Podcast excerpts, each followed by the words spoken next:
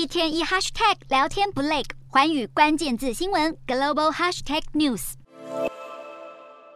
巴西前总统鲁拉在大选中击败现任总统波索纳洛，再度拿下巴西总统大位。胜选的鲁拉向选民信心喊话，誓言要引领巴西再次成为强大的国家。其实，鲁拉在巴西已经是家喻户晓的政治人物。他在一九八零年代成立工党，带领巴西从保守主义转型，成为主要的左派政治势力，并且在二零零三年到二零一零年担任巴西总统，期间帮助巴西人脱贫，复苏国内石油业，还成功争取到举办世界杯足球赛以及奥运，让巴西跃上世界舞台。不过，卢拉在二零一七年却被控涉入石油公司的贪污案，遭到定罪而入狱服刑。原以为他的政治生涯将就此终结，怎料巴西最高法院竟在五年后推翻这项判决。让鲁拉再获机会重返政治。鲁拉在这次的竞选中，主要政见包括消除饥饿、恢复多边国际政策和维护亚马逊森林，与波索纳洛的右派立场明显对立。外界认为，鲁拉这次赢得大选，除了受惠于波索纳洛的支持度下滑，部分是归功于行走基层的老派方式，积极参与全国各地的造势活动，